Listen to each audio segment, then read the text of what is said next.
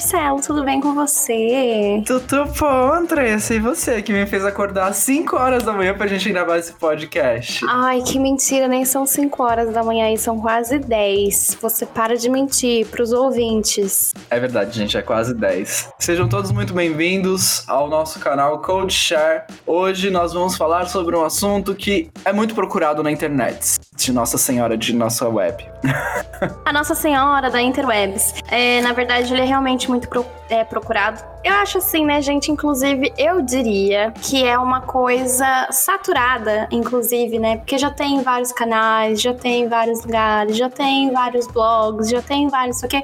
A gente vai falar do mesmo jeito porque a gente gosta de trazer conteúdo para vocês e eu acho que é sempre bom também é, lembrando que esse é o nosso segundo episódio. Eu sou Andressa Cagiano, você me acha no Instagram, arroba canal Não Perturbe, no YouTube pelo canal Não Perturbe também. E quem está aqui junto comigo é o Marcelo. Marcelo, por favor, faça as honras. Para quem já me conhece, eu sou Marcelo Bueno. Para quem não me conhece, vamos nos conhecer.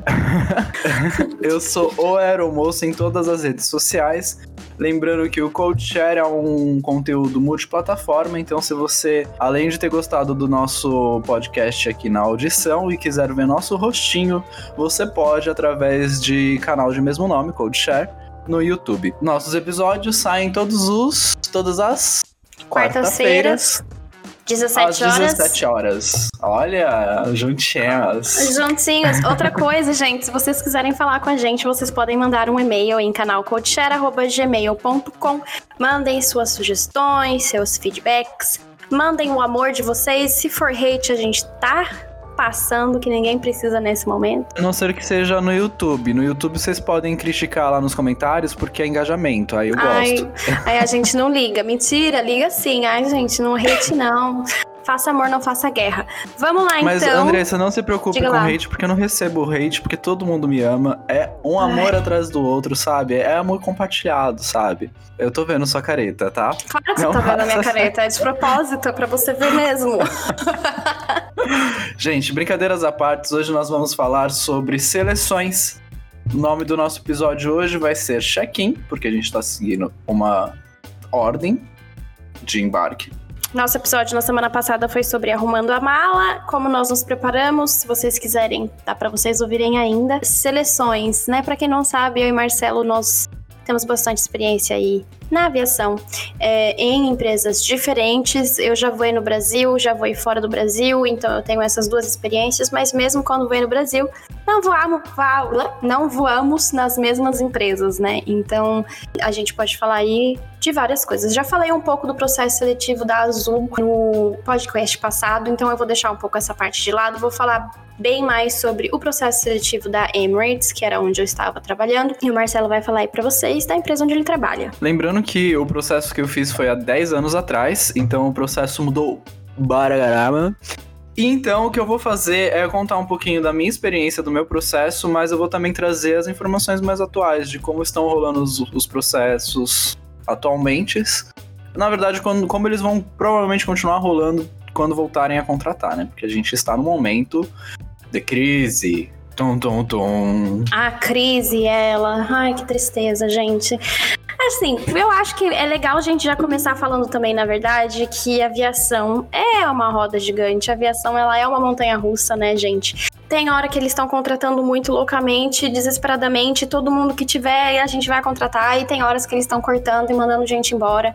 Então, não é porque agora essa fase tá sendo de crise, eles estão mandando pessoas embora que eles nunca mais vão contratar. Vai voltar, a gente não sabe como, não sabe quando, mas vai voltar. Já falei outras vezes, agora é o momento de se preparar para esse momento. Quando voltar a oportunidade, eles começarem a contratar, vocês têm que estar prontos, então prestem bastante atenção no que a gente vai falar aqui, que a gente também vai dar algumas dicas para vocês. Existem algumas coisas que não importam aonde você está fazendo seleção, vão ser necessárias. Então eu acho que a gente pode começar é, por esse gancho. Por Sim. exemplo, English. English, a segunda língua, né? Mas não só a segunda língua, o inglês eu diria até como primeira língua. Na verdade, porque assim, o português e o inglês hoje em dia é um só, não tem mais o e se eu tiver o inglês, você tem que ter o inglês, não tem mais como fazer isso, né? É, é obrigatório em todas as empresas, seja para você voar doméstico, seja para você voar no Brasil, seja para você voar fora. É, inclusive, se a sua é, meta é voar fora, o inglês, gente, é assim, não tenho nem o que te falar, né? Só para vocês saberem também, inclusive, senhor Marcelo aqui, ó, é professor de inglês, tá? Faz, faz seu merchan aí, Marcelo, aproveita. Sim, eu estou dando aula de inglês e no Instagram eu vou estar trazendo todo domingo dicas de inglês para todo mundo, para poder ajudar a melhorar. E a gente vai fazer um grupo no Telegram também para praticar com vocês. Então fiquem de olhos lá no de olhos lá no de Instagram. De Claro, tem dois ele olhos. é professor de inglês, gente, não de português. Aqueles. não, pior que ele é professor de português também, mas ele não usa muito bem essas técnicas. Anyways, é... Até perdi o que eu tava falando. Sim, inglês é super necessário. É, como você atinge a fluência, tipo, nossa senhora, é tão difícil isso. Não, gente, é possível, inglês é fácil e eu vou provar para vocês. Nossa senhora, estou parecendo coaching. Mas não nossa. é. A intenção não estou cobrando, não estou cobrando para essas dicas. É, é, no Brasil, embora tipo você vai precisar do inglês também para conseguir entrar numa empresa aérea, seja ela qual for, eu recebo muito a pergunta: "Tá, mas e se eu tiver espanhol?" Se você tiver espanhol, pode ser que você consiga uma vaga de espanhol. Porém, mesmo que abra vagas de espanhol, vai abrir muito mais vagas de inglês. Então, se você quer ter mais chances, maiores possibilidades, aposte no inglês como a primeira língua que você vai aprender depois do português. E porque ela vai te abrir muito mais oportunidades, e não só na aviação, né? É, por eu ter inglês antes de entrar na aviação, eu dava aula de inglês, o que ajudou a melhorar meu inglês também. Então, essa é a maior dica que eu posso dar para vocês. Gente, querendo ou não, é, inglês é a língua universal, é a língua que você vai usar em qualquer lugar que você for. Claro, tem vários países que eles não falam muito bem o inglês, mas não adianta. Você sabe falar inglês, você consegue se virar em qualquer lugar. Vai sim, é, não é, eu vou nem dizer que vai complementar o seu currículo, né? Porque hoje em dia, você não ter o inglês é. É, é suicídio profissional. É, é, já é esperado, né? Então, assim, foca no inglês, o espanhol como se fosse uma terceira língua aí, talvez mais para frente. É, também é bom porque o espanhol é a segunda língua mais falada depois do inglês, mas se você vai despender o seu tempo é, aprendendo uma nova língua que você precisa aprender é o inglês e isso é para qualquer empresa, principalmente dentro da aviação, tá? E aí a gente já dá o primeiro check na, no primeiro pré-requisito, que é o inglês tanto para voar na, na, na, nos Emirados Árabes quanto no Brasil. Segundo pré-requisito, que aí a gente vai ter uma diferença, vai ser idade mínima. Qual a idade mínima para voar nos Emirados Árabes? Para voar nos Emirados Árabes, a sua idade mínima tem que ser de 21 anos, porque a maioridade penal aqui é de 21 anos. Então, como você vai mudar para cá, morar sozinho é, e tudo mais, você tem que ter 21 anos. Você podia no, no passado fazer o processo seletivo quando você tivesse 20 anos e 9 meses, né? Desde que da, na, na hora que você entrasse na empresa viesse para Dubai, né? Ou para pro, pro, outra cidade que você tivesse indo, você tivesse 21 anos. Eu não sei dizer com certeza absoluta se isso ainda acontece ou não, ou se vai continuar acontecendo ou não quando as, as seleções voltarem. Mas até então, a idade mínima é 21 anos, tá? Já no Brasil? No Brasil é 18 anos, pelo mesmo motivo, maior, maioridade penal aqui pra gente, no, no Código Brasileiro, né, é, é 18 anos. Então você tem que ter 18 anos para poder ser contratado por uma empresa brasileira. E aí, já nessa pergunta, porque aí é o mínimo, né, um pré-requisito, isso é um pré-requisito mínimo. E aí rola o medo. E qual o limite de idade? E aí eu já falo para vocês que no Brasil não tem limite de idade, você pode ter 20, 30, 40, 50, 60, não importa. A idade que você tiver, ela está válida para você poder começar, começar na área. Você não precisa ter voado antes, você pode entrar como primeira empresa né, é, de, de, aviação civil é, com essas idades, qualquer, qualquer, qualquer idade, não tem limite. E isso é fato, não deixem as pessoas te assustarem ou te dizer que você não vai ter chance porque você tá com uma idade mais avançada do que a maioria que o pessoal entra. Porque não é verdade. As pessoas entram sim. Não, e outra, o que acontece também, eu acho, Marcelo, é que a quantidade de pessoas que entram, que, né, são novas, né? São aí, passaram dos, acabaram de sair dos 18 anos, né? Estão entrando aí. É muito maior do que a idade, né? Do que pessoas que entram na aviação é, já com, né? passadas dos 30, por exemplo, mas porque por vários motivos, tá, gente? Não é porque necessariamente a empresa não contrata, é pelo fato de que pessoas acima dos 30 anos têm muito mais responsabilidades, pessoas com 30 anos têm muito mais coisas, né, é, que podem te impedir de ter esse estilo de vida que é da aviação. Geralmente a pessoa com 30 anos já tem uma carreira ou já tem uma família e ela não quer, tipo, a, mudar o estilo de vida dela ou a rotina. E é isso que acontece, por isso que a maior parte, a quantidade de pessoas com quanto mais idade vai diminuindo é por causa disso. Porque a vida das pessoas já aconteceram em outros caminhos. Mas Sim. não significa que você não possa mudar seu destino, né? É, já aqui no Oriente Médio, né, o que acontece? Eles também dizem que eles não têm uma idade máxima, tá? Eu realmente, assim, na verdade da verdade, eu não vejo eles contratando pessoas acima de 35 anos, então eu diria aí que isso é uma regra um pouco velada, né? Uma coisa meio por fora, assim.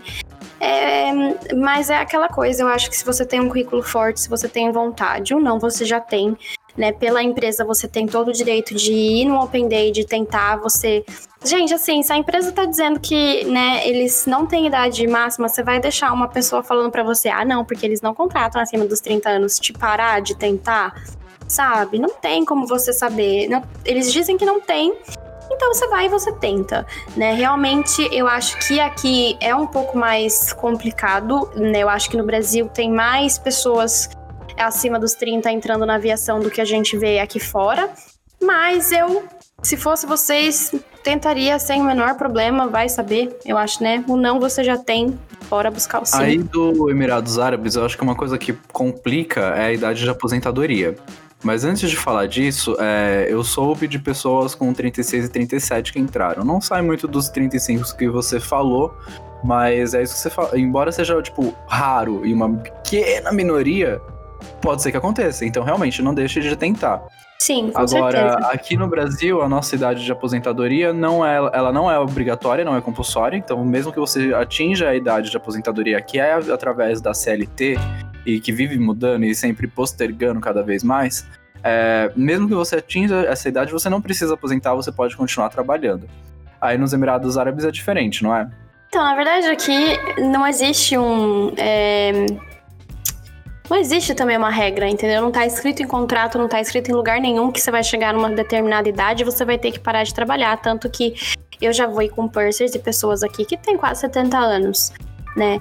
É, existe aí, né, principalmente agora nessa, nessa nesse momento que eles estão mandando as pessoas embora, as pessoas que estão acima dos 50, eles meio que estavam né, dando uma prioridade assim para mandar esse povo embora, mas é e também já tinha um pouco antes eles já tinham começado a, a falar para esse pessoal, né, não renovar o contrato deles por três anos, mas começar a renovar por um ano e depois acabou não vai renovar mais.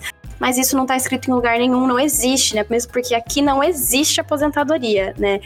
É, na aviação aqui fora, você recebe a, o, o relativo aos anos que você trabalhou, né, a sua rescisão, é, mas você não tem um plano de aposentadoria, isso não existe para os comissários, tá? Para a cabine, né, para os comandantes, pilotos é diferente, mas para os comissários isso não existe, é, e, mas não está escrito em lugar nenhum, né? De qualquer forma, eu acho que quando você vai chegando ali perto dos 50, é meio que já esperado se, se acontecer alguma coisa da, da empresa não querer mais renovar seu contrato e tudo mais. É, já eu acho que é uma boa ir se preparando aí para esse momento. Então, pronto, a gente falou do segundo critério, que seria a idade.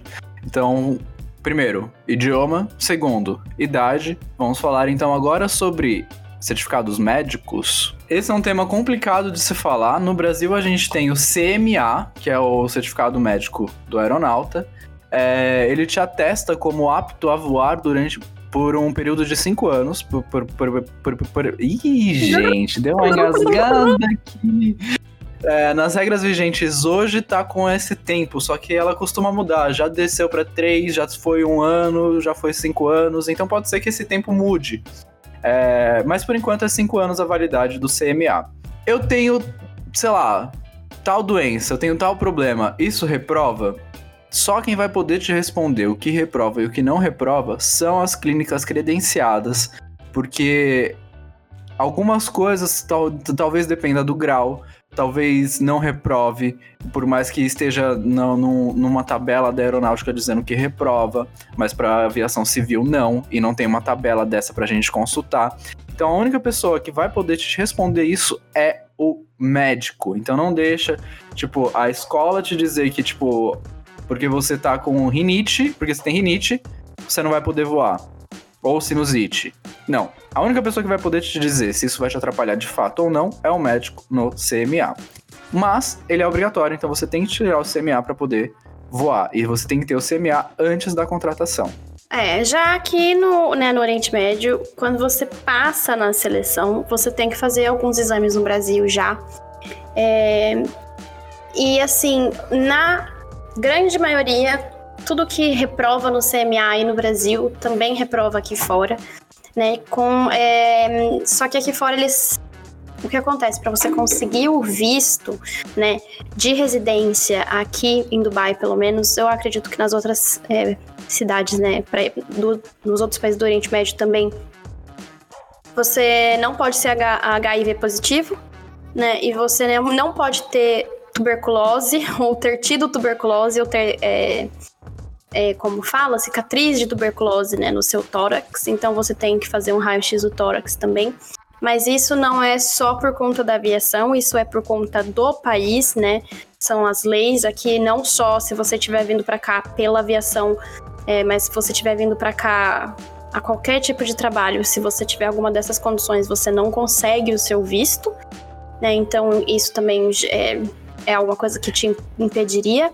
Agora, todo o resto, por exemplo, remédio controlado, é, problema, sei lá, que você tem de hipotiroidismo, isso, aquilo, é, vai depender muito, tá? Eu acho que é uma coisa que você vai ter que conversar é, antes de vir para cá, eles vão pedir os exames, você vai ter que mandar para eles. Você, se você tiver histórico com o seu médico, isso, aquilo. É, cada caso é um caso, eles vão avaliar. Mas, via de regra, o CMA no Brasil né, e o, a licença médica para voar aqui fora é mais ou menos a mesma coisa, tá?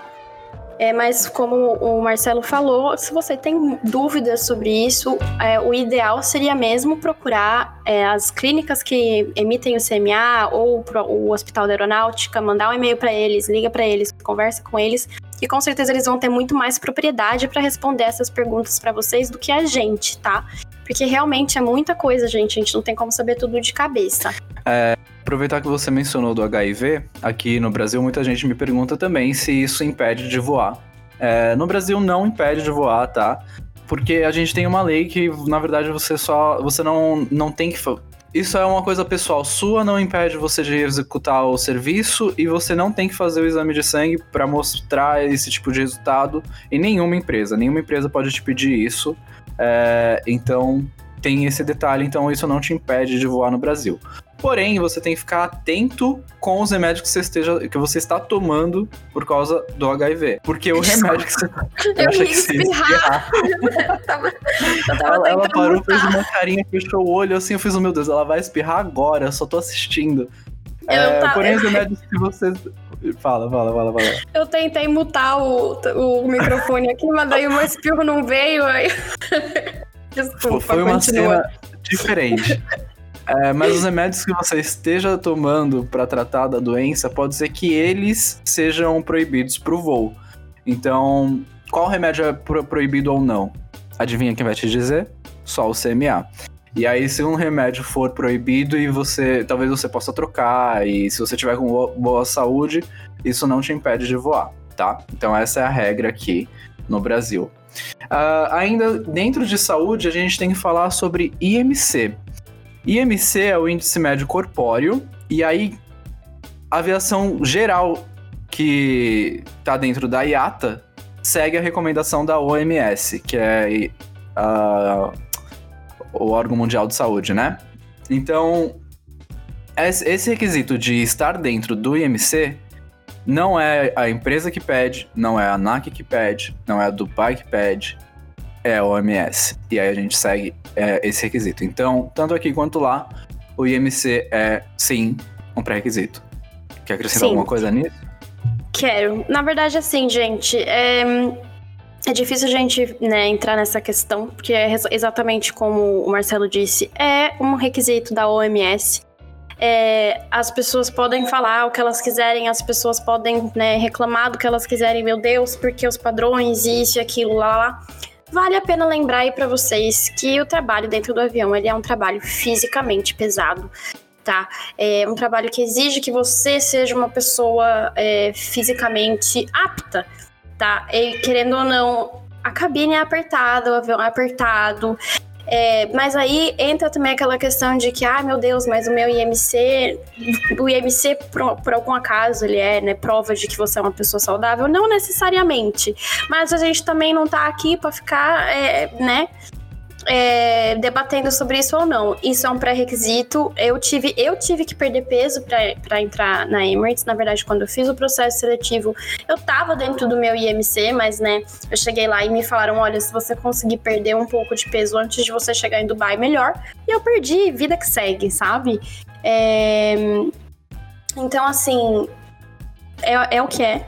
Aceita que dói menos porque realmente não tem muito para onde fugir disso. Só que, por exemplo, eu tenho uma amiga que ela é muito magrinha, sempre foi muito magrinha, e o IMC dela sempre foi abaixo, né, do que, do que é o considerado normal. E ela pegou uma carta com o médico dela dizendo que ela estava apta, que ela era saudável, que esse era o IMC dela. E, e ela entrou com o IMC abaixo do normal. Então, assim, isso também é uma coisa que é, pode ser que você consiga ir lá e conversar e tudo mais, mas leve em consideração que é um, é um pré-requisito, tá?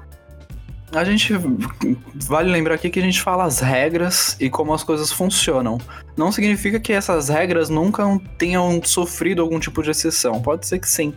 É, só que a gente tem que se guiar pela maioria e não por essas exceções, porque se eu falo, não, mas tem exceções, aí você acredita que você é, vai conseguir entrar nessa exceção, é, nessa exceção e depois você não consegue, você vai virar pra gente e vai falar: Ué, mas você falou que podia. Não, calma, não falei isso. Eu falei que a regra é essa e eu falei que existiu essa exceção. Então, atenção. E a gente, a gente também, na verdade, desculpa te cortar, a gente também, na verdade, não tá aqui dando nossa opinião, né? Pra nada. Tipo, a gente realmente tá aqui para falar para vocês como as coisas são, né? Porque a gente tem experiência Exatamente. suficiente para falar a gente sabe como as coisas são, como as coisas funcionam. E o que a gente acha ou deixa de achar, a gente não vai mudar absolutamente nada a chance de vocês entrarem ou não, tá? Mas, viu, Marcelo, deixa, deixa eu te perguntar uma coisa. Pergunte. Pode tatuagem? ah, gente, tava aqui anotado pra falar disso, arrasou. Pode! Gente, pode tatuagem no Brasil. Vamos lá. Pode tatuagem desde que ela esteja coberta. Ou seja, se você consegue tampar sua tatuagem com maquiagem ou micropóreo, você pode sim ir para a seleção com essa tatuagem no braço inteiro, fechado, lindo, maravilhoso.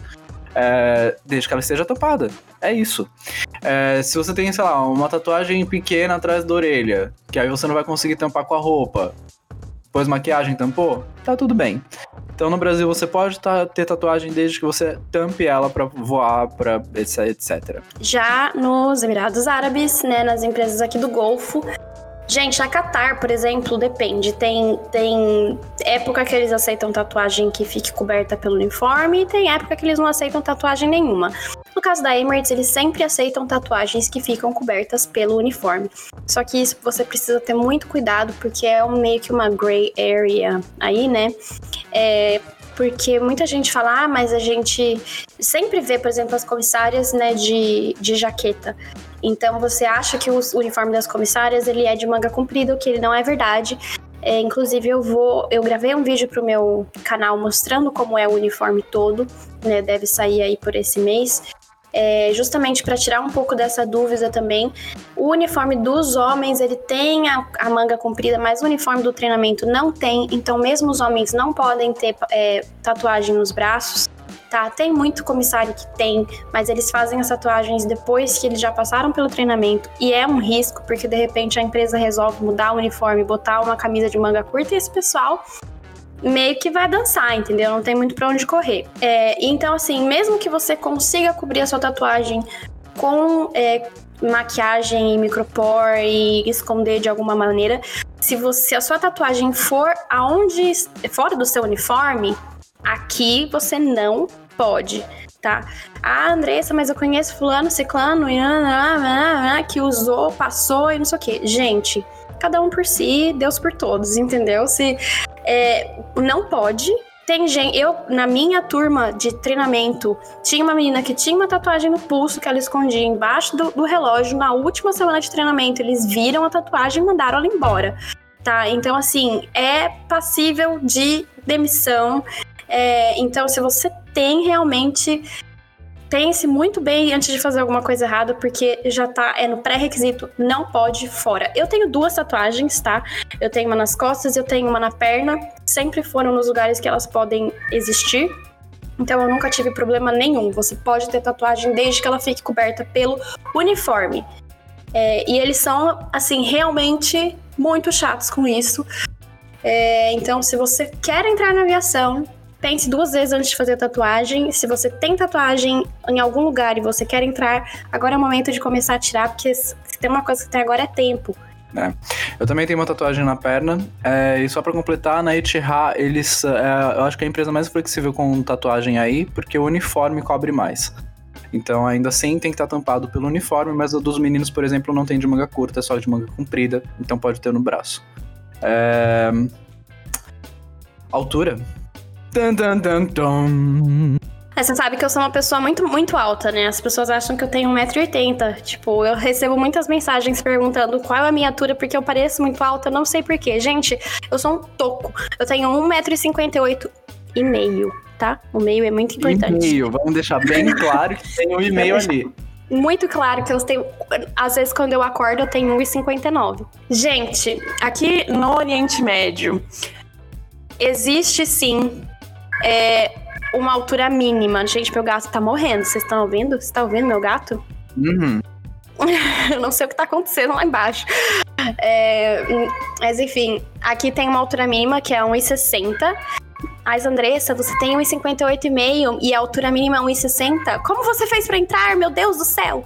Gente, eu entrei quando a altura mínima não era 1,60, não tinha altura mínima ainda, só que tinha o teste de alcance que ainda existe, mesmo que você tenha a, a altura mínima, você precisa alcançar 2 metros e 12 é, na meia ponta dos pés e com o braço, um dos braços esticados, né? Para quem tá assistindo aqui no YouTube, a meia ponta dos pés, ela é assim, ó, meia ponta dos pés. Agora, porque a galera quer entrar, tipo, com as pontes. Nossa, meu pé tá sujo, inclusive. que horror. Mas. É... E aí você tem que alcançar, né? Então, não tem para onde fugir. Tem que alcançar. A Andressa tem 1,59m. Será que eu vou na seleção? Será que eu não vou na seleção? Gente, não sei. Você vai lá e vê o que, que vai acontecer, né? Você tem 1,59m, sei lá. É, eu, se tivesse 1,58,5 e a altura mínima fosse 1,60 e eu não estivesse trabalhando aqui, eu ia tentar do mesmo jeito. Tá, eu não sei o que dizer para vocês sobre isso, mas é realmente pelo, os 2 e 12 você tem que alcançar com certeza absoluta. É... Ah, e para os homens a altura mínima é 1,65, tá? 1,60 para as mulheres e 1,65 para os homens. Aqui no Brasil, as escolas é, geralmente colocam altura mínima, também diferentes para homens e mulheres, é, o que não faz o menor sentido, porque a gente desempenha a mesma função, então alguém me explica. É, mas as, quem coloca essas alturas mínimas são as escolas. Na ANAC eu não achei nada com dizendo que tenha que ter uma altura mínima, tipo, obrigatória. E quanto às empresas, às vezes elas medem, às vezes elas não medem. E nos pré-requisitos nunca falam sobre a altura mínima ou teste de alcance, elas não falam sobre isso. Porém, a altura influencia em qual sentido? No sentido do, de qual avião a empresa voa. Porque se você tá voando um avião que é mais menorzinho, tipo tem o teto mais baixo interno da cabine, pessoas mais baixas vão voar ali muito melhor do que pessoas altas. E se você tá voando um avião que é a, a, o teto dentro da cabine é mais alto, pessoas mais altas vão voar ali muito melhor. E o que eu quero dizer com isso é que você tem que enxergar o interior do compartimento superior, interior do BIM, e alcançar os equipamentos de emergência.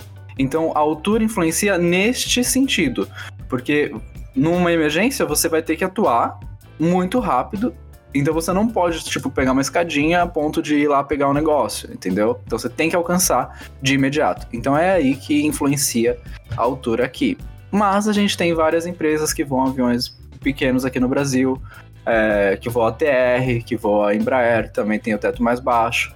E a gente tem empresas que voam aviões maiores também. Então eu acho que tem avião para tudo quanto é público, tá? Então, conheço pessoas baixas voando, conheço pessoas altas voando. E aí, da altura, tem gente que é muito alto também e tem medo. Gente, don't worry, be happy, porque tem avião muito alto de, de teto. Na minha turma de treinamento, eu tinha, tinha uma menina que ela tinha 2 metros e 2. Eles tiveram que fazer todos os uniformes para ela. É, né? Porque não tinha uniforme para ela. Dois metros e dois, sério, eu perto dela era. Nem sei explicar. Então, assim, não tem realmente uma altura máxima. É, essa coisa que você tava falando da, de alcançar as coisas dentro do avião, gente, isso é muito real, porque, né, eu sou baixinha, e eu sofria assim dentro do avião para trabalhar na Galley, por exemplo, porque para puxar container, para pegar container, para, né, tanto que eu tive aí um problema no meu pulso, é, justamente por conta disso. É, então, eu acho que é bom a gente também ter um pouco disso em mente, né? Que foi como eu falei, a mesma coisa do IMC. Eu acho que as regras elas existem por um motivo, né? Infelizmente a gente querendo aceitar ou não é difícil, eu sofria para fechar os, uh, né, os bagageiros, eu sofria porque quando eu entrei, eles não tinham esse pré-requisito do 1,60, né? Tudo bem que são 2 centímetros, mas, gente, é os 2 centímetros que faziam a diferença ali para fechar os bagageiros do 380, sabe? Eu tinha que literalmente, praticamente subir em cima dos passageiros para conseguir fechar. É, então é uma coisa que, para mim, a longo prazo, para mim, a longo prazo, realmente me deu né, um problema no pulso. Então, assim, tem que ter muito cuidado com isso também quando você está pensando, né? É, se você quer ou não entrar nessa profissão. Mas... É, como a Andressa já tinha dito, é um serviço que é muito desgastante fisicamente. E mesmo que você esteja, é, por exemplo, numa altura confortável, se você estiver fazendo movimentos desconfortáveis, pode ser que isso a longo prazo te prejudique de alguma forma. Então a gente tem que tomar muito cuidado com coluna, joelho e pulso também. A gente abre porta, fecha bin e isso é desgastante. E se a gente estiver fazendo isso tudo torto, sabe? Vai cobrar um preço depois. É, e que foi o que aconteceu com a Andressa, por exemplo, no pulso dela. Gente, os bagageiros são pesados, não se enganem. Dependendo do estilo do bagageiro, se você tiver que fechar ele de baixo para cima, é pesado. E se você, além de ter que pôr uma força no braço e no corpo, né, para jogar esse peso para cima, a porta também é pesada. É, se você tiver que fazer isso ainda sem ter um suporte suficiente tipo, das suas próprias pernas para poder empurrar, cara, vai ficar complicado ali. Não, e repetidamente, porque a gente faz isso muitas vezes, né? E Marcelo, eu gostaria de deixar claro aqui que eu sou uma pessoa muito fisicamente ativa, né? Eu a vida toda fui ativa assim, né, falando de. Eu sempre fui fitness. Ai, como ela é fitness. Ela. Mas é real, eu sou uma pessoa que eu puxo muito peso, eu fazia crossfit, eu treino força na academia, eu faço yoga.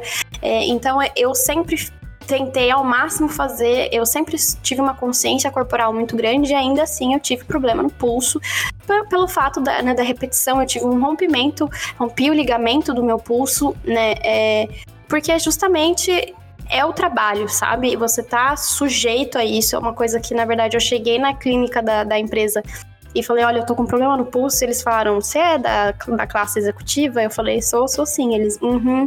Porque todo mundo da classe executiva tava tendo problemas no pulso. Inclusive, eles mudaram o serviço depois de um tempo justamente por causa disso. É, mas, então, assim, mesmo tendo consciência, mesmo trabalhando né, em mim mesma para eu não ter esses problemas, é uma coisa que aconteceu. Porque, gente, você faz as mesmas coisas todos os dias, é pesado, é puxado, puxa carrinho, volta carrinho, carrega carrinho, pega não sei o quê. É difícil, abaixa, levanta 350 mil vezes. Problema no ombro, problema no pulso, na, como o Marcelo falou, joelho, costas. Se você não se fortalece, vai ficar muito mais difícil ainda. E aí a gente fala, tipo, do inverso também. Por exemplo, eu tenho 1,83.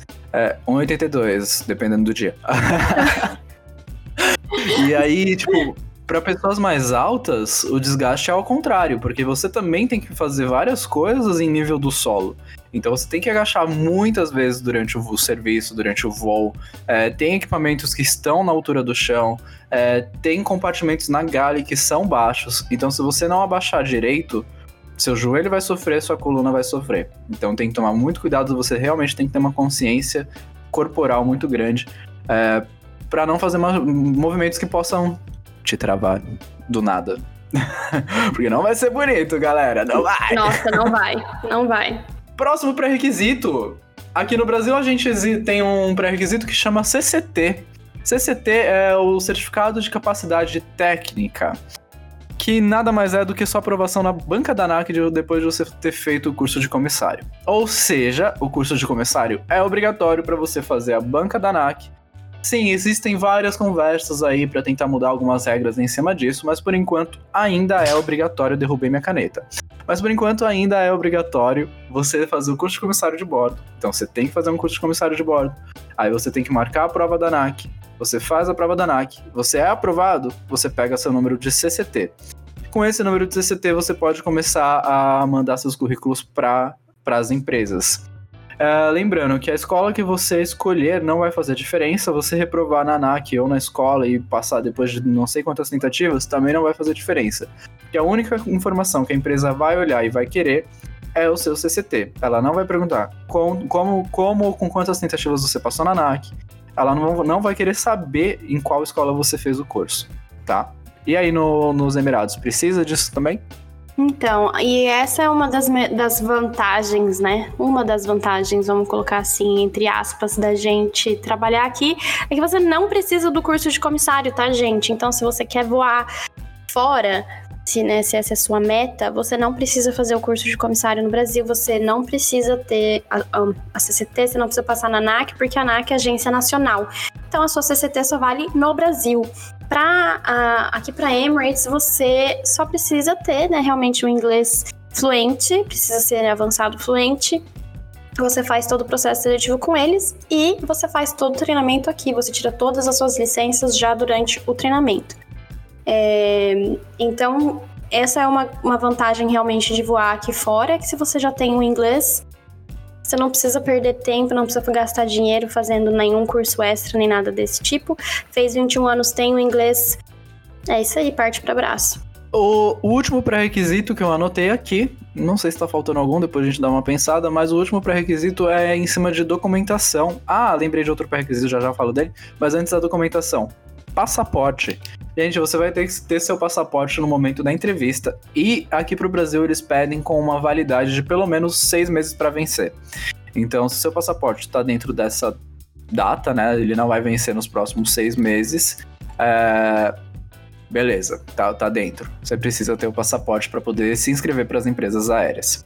Olha, eu não sei dizer hoje em dia, mas quando eu fiz meu processo seletivo para Emirates, eu não tinha passaporte. E eu e eles me deram um tempo para eu fazer meu passaporte depois que eu já tinha passado na entrevista. Né, é, na última, na final interview. Então, eu não mas assim, isso aí eu não sou capaz de opinar. Eu acho que hoje em dia a gente teria que olhar realmente aí é, novamente nos canais de informação, porque eu realmente não tô sabendo falar, não. Tá, mas naquela época não precisava. Hoje, mas naquela época, gente, é seis anos atrás, tá? Para quem não sabe. Hoje em dia talvez precise, porque talvez demore um pouco mais para o passaporte sair. É, eu, e assim, gente, vale lembrar também que tudo isso, né, como a gente falou, é, são pré-requisitos, pelo menos aqui, algumas coisas podem mudar, né, é, justamente pela, pelo fato de que a gente não sabe o que vai acontecer, quando eles vão voltar a contratar, como vai ser a aviação quando ela realmente voltar, né, as pessoas voltarem a viajar e tudo mais, então isso pode mudar. No caso da seleção, antigamente a Emirates ela fazia a seleção é, pessoalmente, tinha Open Day, tinha Assessment Day, você ia em todas as, né, as as etapas, a final interview era pessoalmente, depois de um tempo virou online, então tinha né, o Open Day era online, você tinha uma mini entrevista ali, a final interview era online, depois eles voltaram a fazer presencial de novo. Isso é uma coisa que com o tempo vai mudando. Então, quem tem interesse tem que se manter realmente atualizado, né, no site da própria empresa, nos grupos do Facebook, porque isso é, muda muito realmente como as coisas são, né? Você vai vendo as informações aí. Mas os pré-requisitos eles mudam, mas praticamente são sempre meio que esse esse meio esse, essa mesmo, esse mesmo esquema. É, o último pré-requisito é o ensino médio completo, que tanto aí quanto, quanto, tanto aí quanto aqui é obrigatório. Você precisa ter concluído seu ensino médio. Não importa se for regular ou supletivo, mas você tem que ter concluído o seu ensino médio. Tá? Esses são os pré-requisitos, gente. Peraí, faltou, faltou um, faltou um aqui pra, oh. pra pro Oriente Médio, você não pode usar aparelho fixo nos dentes. Porque, assim, eu usava, quando eu ia, fui fazer o meu Open Day, eu tava fazendo o meu, né, tratamento aí para arrumar os meus dentes, que eles são um pouquinho tortos, e eu tirei para ir no Open Day. Porque assim, eles falam que se você for no Open Day com o aparelho e você passar processo Day, eles vão te pedir para tirar, mas a real é que eles não querem te pedir para fazer nada, porque você não tem garantia nenhuma de que você vai passar, entendeu? Então, se eu tivesse ido com o aparelho, provavelmente eu não teria passado, porque eles iam falar para mim, termina primeiro seu tratamento, depois volta. Só que faltavam quatro anos para terminar meu tratamento. Eu tirei linda e bela pra ir no Open Day, passei, nunca mais coloquei de novo, porque mesmo estando aqui em Dubai, eu não posso colocar, a gente não pode ter aparelho pra voar na Emirates. Eles dizem que é pela questão de que se quebra um bracket, acontece alguma coisa, você tá em qualquer lugar do mundo, às vezes você não consegue arrumar, mas eu acho, eu, Andrés Cajano, acho que também é muito por uma questão estética, sabe? Então muita gente usa o tal do Invisalign, e isso não tem o menor problema de você usar. Aparelho móvel também não tem problema desde que você não use durante o voo, mas o aparelho fixo não pode e ele é eliminatório, tá? É, aqui no Brasil não tem problema, você pode usar aparelho fixo que ninguém vai te. Isso realmente não vai importar de forma alguma. Esse episódio era pra gente falar sobre os pré-requisitos e a seleção. Mas Eu meu sei. Deus do céu, Mas já já, deu- muito tempo. Quase 45 minutos. Eu acho que a gente Porém, vai ter que eu deixar achei a seleção Uhum. pra depois. Eu, Eu acho. também acho, gente. Tipo, bear with us. Tipo, suporta aí a gente um pouquinho, que vale a pena. Ou A gente trouxe os pré-requisitos de uma forma é, tão detalhada e dissecada, Esmiuçada. assim, é, que eu não tinha feito isso, eu acho que tão bem feito em nenhum, nenhum dos meus vídeos. Não que eu tinha ter feito mal feito também, mas com tanto detalhe assim. É, então eu acho que assim, foi muito rico esse podcast, essa conversa, porque trouxe as informações em um outro nível, galera. Então, pode ter ficado longo, eu sei que a gente tinha dado a proposta aqui no começo do podcast de falar sobre mais coisa, só que calma que a gente tem tempo, tem episódios pra gravar.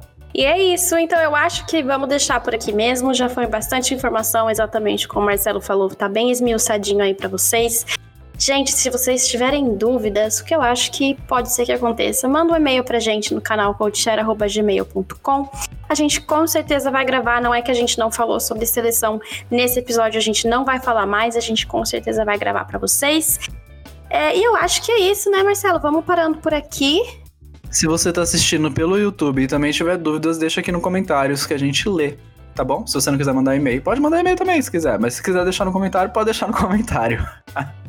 Então tá, gente. Muito obrigada por ouvirem, por estarem aqui com a gente. Até o nosso próximo episódio. Beijo. Quarta-feira, 15, 17 horas. Quase errei, quase errei. Quase errei. Beijo, gente. Até lá. Beijo.